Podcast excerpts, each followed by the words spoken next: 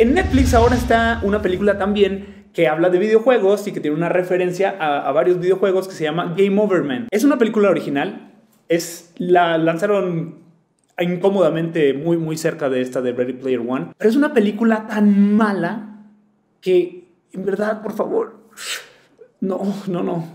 Me, causó demasiado conflicto. Es una película tonta, gringa, con un humor que ya hemos visto mucho, eh, queriendo causar gracia por mostrar genitales en la pantalla así.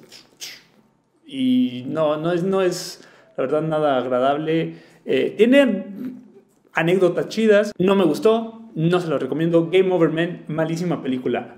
No se vayan a confundir. Ready Player One, una chulada de película que está en el cine. Y la más reciente está de Netflix con este chavo que se llama Adam Devine, que se parece el nombre a Adam Lavin. Es tan mala. Él la escribió junto con sus compadres, que son los que protagonizan la película.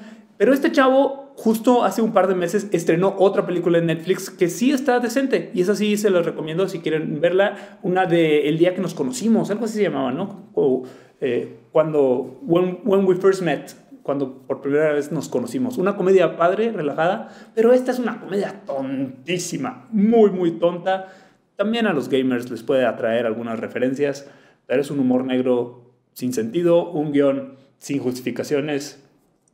No, no pierdan su tiempo. Yo ya lo hice y no lo vuelvo a ver.